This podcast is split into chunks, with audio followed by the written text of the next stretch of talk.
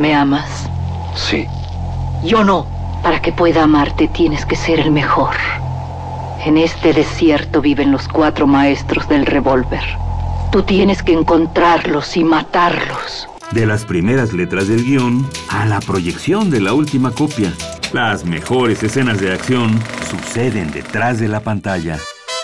Porque ahí donde ves yo antes era rico de a madre. ¿A poco? No más que, hijo, no veas que me gasté la feria. Una parte, la neta, me la gasté parrandas, desmadre, viejas, pedo.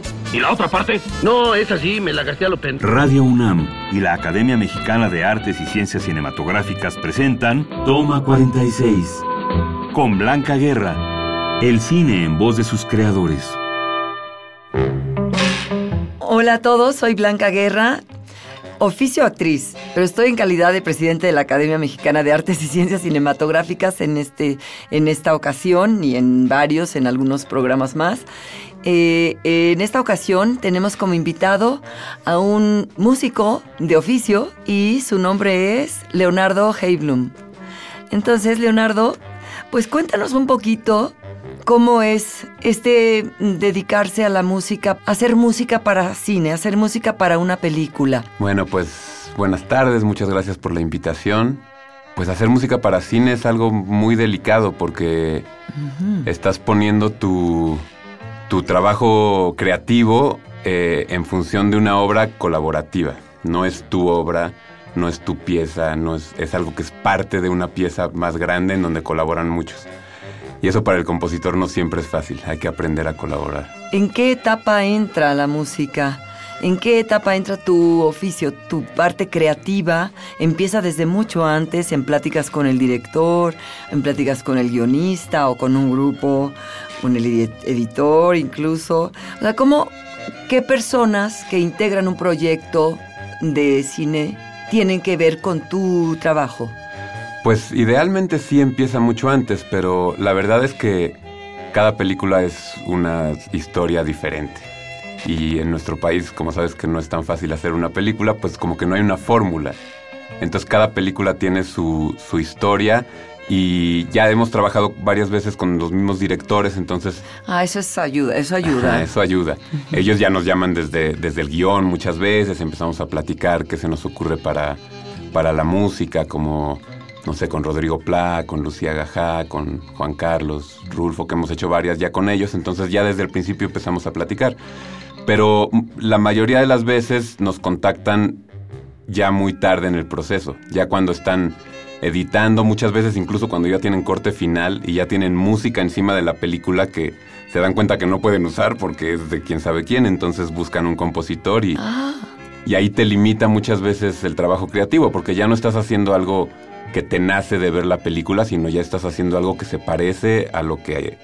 A lo que concibieron originalmente, inicialmente, y además un momentito de la... Sí. De la historia, ¿no? Sí, hay de todo, hay, hay, hemos tenido todo tipo de experiencias. ¿Qué tanto la música o el músico o no el, el creador eh, se puede eh, volver protagónico o no? ¿Tú tienes conciencia de eso de pronto? Esa es otra cosa muy delicada. Igual te limitan, ¿no? Pero te dicen, ey, ey, ey, por aquí no. Sí, siempre. Siempre te están bajando todos los humos. este, pues mi trabajo de colaborativo eh, eh, empieza desde el hecho que la mayoría de las músicas para pelis las hago con mi primo, con Jacobo Lieberman. Ah. Entonces ya desde ahí empieza la colaboración, ¿no? Aprendemos a colaborar entre nosotros y luego con el director que algunas veces hemos dicho que, en realidad la música la acabamos haciendo entre tres, ¿no? Porque pues el director acaba pues ahí también... Metiendo su cuchara, pues claro. Muchas veces pensamos que... tiene el derecho, por supuesto. No, y aunque creamos que no, la mayoría de las veces tienes razón. Al final te das cuenta, si ves la película y dices, ay, mira, tenía razón el director. Y a la hora del trabajo con, ya ves, la edición viene o bien se va haciendo, ¿no? Durante el proceso de filmación, actualmente, sobre todo. ¿En qué momento se encuentra con el músico? ¿Y en qué momento se pelea con el músico? Sí, eso es súper delicado, porque cuando el editor empieza a editar, va a necesitar música. Entonces, si no hay un compositor ya involucrado en el proyecto, pues va a agarrar sus discos y va a empezar a poner lo que él quiera. Ah. Y entonces ahí muchas veces luego nos encontramos con problemas porque son muchos estilos, son luego son obras maestras que dicen, quiero que hagas algo así, pero mejor, ¿no? No. Que la novena de Beethoven. bueno, está un poco difícil. Este, Pero sí puedo, venga. Exacto. Pero lo ideal es que cuando empieza el editor, pues ya estemos involucrados y entonces podemos empezar a, a- a dar música para que el editor utilice eso. Aunque no sea música nueva, pero que sea música nuestra, para que por lo menos el estilo y, y la voz sea una que va a ir acompañando ya el estilo de la película, ¿no? Eso es muy importante. Estás escuchando Toma 46. En, el, en el- la Academia Mexicana de Cine, obviamente todos saben, eh, entregamos anualmente el Ariel a lo mejor de, de cada, en muchas categorías, ¿no? Eh, de cada año. Entonces hay el rubro de música original y diseño de, sonido, pero donde intervienen pues igual adaptaciones de música, de, de ciertas... Y la eh, conjunción de ajá. todos los elementos que suenan en la película, ¿no? La Sí. mezcla de todo.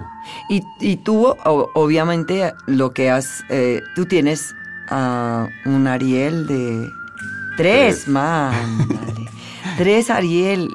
Tres. Es un Arieladísimo. y ha sido, obviamente, por esta no composición de, música original. Sí, hace, hace mucho eh, me nominaron varias veces por sonido también, porque yo trabajé en los estudios Ah. Churubusco mezclando este, con Jaime Baxt y, y ahí mezclé un par de películas que fueron nominadas a Mejor Sonido también. ¿Cuáles son las herramientas que utilizas para tu trabajo? Pues depende, o sea, No importa, puedes explayarte cuanto quieras. la verdad me siento en el piano o en el teclado y después de ver la película empiezo como a ahí a jugar y a ver qué me suena, qué me resuena, qué tiene que ver con la película y, y- y eso lo grabo en la computadora y ya ahí en la computadora empiezo a ver otros sonidos, a ver si, si un sonido de violín queda con la película o un clarinete o un cello. Idealmente todo esto lo platicamos antes con el director. Es muy bonito cuando con el director empiezas a platicar como del concepto que hay detrás de la música. Que no sea algo así nada más que pues empiezas de cero, ¿no? Sino que hayas platicado con el director. Por ejemplo, una vez trabajamos con un director que nos dijo, lo único que les pido es que no usen flauta. Odio la flauta. ¿Y el pícolo? Exacto. Entonces, bueno, ahí por lo menos tener una idea de por dónde va la paleta con la que vas a trabajar, ¿no? Claro, claro. Y ahí como que luego luego te vas dando cuenta, pruebas este, no sé, pruebas acordeón y te das cuenta que no tiene nada que ver con la imagen o con el ritmo y vas encontrando una paleta de instrumentos con la cual vas a componer, ¿no? Y, y empezamos a, a componer distintas cosas, Jacobo compone, yo compongo, nos las mandamos, trabajamos juntos, las, se las mostramos al director a ver cuál le resuena más y así vamos construyendo poco a poco. Tú eres muy joven. Empezaste con esto de así, como músico para cine, digamos, ah, hace no mucho. No, no sé, seis años, siete, diez, 15. quince. Pero de esa etapa a ahora, ¿qué cambios ha habido en la parte tecnológica? En la parte de... Es que yo me acuerdo cómo Sí. se hacían, por ejemplo... Digo, obviamente hay etapas, ¿no? Y ahorita me las vas a ir este, como enunciando, pero, pero digamos de, de lo que es eh, tecnológicamente hablando, como herramienta.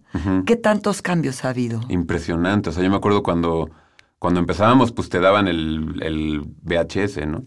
Y era un problema sincronizar con lo que estabas haciendo en la computadora, que también eran bastante rústicas.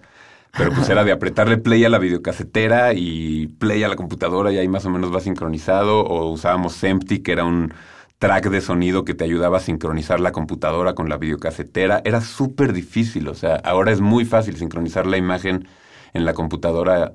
Cada vez es más fácil. Y la calidad de los sonidos que tenemos para trabajar también es impresionante. O sea, nos siguen pareciendo horribles los sonidos que usamos en la computadora para hacer unas cuerdas o, o unos clarinetes o cualquier cosa, pero comparado con lo que teníamos hace 7, 8 años es una maravilla, la verdad. Sí, ¿verdad? Y además es velocísima la, la, sí, la, sí. la, evolución, ¿no? La, Cosa que también tiene su parte Tiene- negativa, Tiene ¿no? su doble filo, indudablemente, porque además... porque como que ya no masticas tanto la- las cosas, o sea, como que ya quieren que compongas algo para mañana o sea, sí, y, y- y si no les gustó para pasado mañana algo distinto y, y antes Por ahí tienes la facilidad pero por otro lado, Exacto. pues es ya, no, es más la tensión, la, ¿no? Que va por la precipitación que el goce, ¿no? Sí, sí, sí. Sí, y el un- proceso creativo, pues como que se ha visto un poco lastimado, creo, por la, por la facilidad que... O sea, por un lado, se ha beneficiado porque tenemos todas estas herramientas que lo hacen más fácil, pero también como que se ha tenido que hacer todo más rápido. Y eso no siento que, que sea tan bueno. Por ejemplo, a la hora de mezclar, volviendo a lo del sonido, antes cuando yo trabajaba en Churubusco, tener cinco semanas para mezclar una película era normal. Mezclabas una semana sonido directo, luego tenías, no sé, una semana de efectos, este, de ambientes, así un día por rollo, escuchabas los ambientes. Ahora en tres días mezclas la película. Sigue escuchando Toma 46.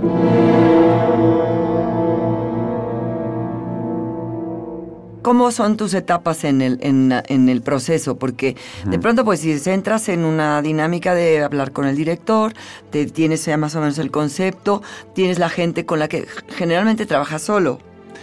Pues con, con Jacobo, A veces, bueno, sí, pero, Ajá. pero sí en la creación. En la creación casi siempre trabajamos juntos para cine. Y lo que sí es que al, al final de... O sea, el, el proceso es que empezamos a, a componer nosotros en, en la computadora y empezamos a pelotear con el director y a construir juntos. Y después de un proceso que puede durar dos, tres meses en que terminamos de componer, a veces mucho más. Por ejemplo, este, estamos trabajando con Lucía Gajá en su documental que está increíble y también con Maya Godet en otro documental que también está increíble. Increíble, los dos. Pero tú hiciste ya uno con, con, con, Lucía, hicimos Mi Vida Adentro. Es increíble, ese Ajá. documental también. Y esos dos, pues como, como nos contactaron desde que estaban editando, bueno, Lucía desde antes incluso de, de- de editar, pues hemos estado componiendo a lo largo de todo este tiempo y ahí sí como que es muy bonito porque como que lo vas absorbiendo mucho más, no es algo como tan, tan nuevo para tu ser, ¿no? Es algo con lo que ya vienes viviendo desde hace muchos meses. Y cuando está lista la composición virtual, digamos, o sea, la, la partitura, entonces llamamos a los músicos de de veras. Y ya vamos entras a grabar. a grabar. Y grabas en estudio. Sí, tenemos un estudio. Ah, ah, bueno, o sea, están con una infraestructura brutal ustedes ya. Chiquito, pero- pero, se- pero seguro y, Sí, sí, y de sí. calidad, ¿no? Exacto. De punta. Exacto, sí. Qué maravilla. Poquitos aparatos, pero todo buenísimo. Muchos juguetitos también. Poquitos juguetitos, Poquitos, pero todos bien. buenos. Y Qué trabajamos con, no sé, con el mismo chelista siempre, el mismo clarinetista, la misma violinista, contrabajista. Ya tenemos como nuestro equipo. Claro. Y ahí nos echamos como unos 10 días de grabación. Y luego, luego viene la edición de todo eso con el director otra vez para ver qué frase del clarinete le gusta más, cuál tiene más que ver con el personaje, cuál representa más la sensación de la escena, todo, ¿no? Y ahí acabamos de editar, hacemos la premezcla. Y. Todo un mundo. La verdad es Sí. que la música es. La música es, en una película creo que es muy importante y muy peligrosa. Entonces, no nada más el músico de pronto piensa en hacer una bonita música para, para apoyar, qué sé yo. No. También los personajes te alimentan, ¿no? Sí, sí, sí. Estás tratando de recrear ese mundo, ¿no? Como de representar ese, ya sea ese personaje o esa situación o ese mundo que es la película con la música, como para hacer que el espectador entre más en, en- ese, en esa sensación. Y a veces puede ser, como dices, la música de un personaje o de una situación o de un estado de ánimo, o a veces puede contrarrestar, o a veces la música puede ser un personaje más, que es como un personaje que le está añadiendo una profundidad más, ¿no? Que se complementan, no que te estorban la Claro. música, ¿no? Que a veces O que con tampoco algunos, apoya y subraya exactamente lo que está pasando, ¿no? Como pasa mucho en el cine de, de Hollywood, ¿no? Que, que está muy, o sea, digo, para, a mí me encanta y me fascina ir a divertirme a ver esas películas, pero no es la música que más me gusta a mí hacer, ¿no? Así que estás viendo una escena que ya estás a punto de llorar y entran las cuerdas, lloras porque lloras. o sea, una fórmula, ¿no? Exacto. También. A un día hay que ir juntos al cine de una película de esas para que nos, nos divirtamos mucho. Y esa música, sabes que está súper bien construida porque no te das cuenta cuando entra. Es bien manipuladora. Y yo muchas veces la veo como tratando de analizarla y estoy viendo la película y de pronto ya están las cuerdas y no me di cuenta cuándo entraron. ¿no? Lo hacen muy bien. Lo hacen muy bien, sí, Sí, sí, sí. tienen su esquema muy bien este, estudiado, ¿no? Pues muchas gracias, ya. Gracias. Hoy nos acompañó en Toma 46 Leonardo Heiblum, músico de cine. Acabas de escuchar Toma 46, una producción de Radio UNAM y la Academia Mexicana de Artes y Ciencias Cinematográficas. Producción Rodrigo Hernández Cruz. Investigación y grabaciones Orlando Jacome. Guión Damaris Vera. Operación Francisco Mejía.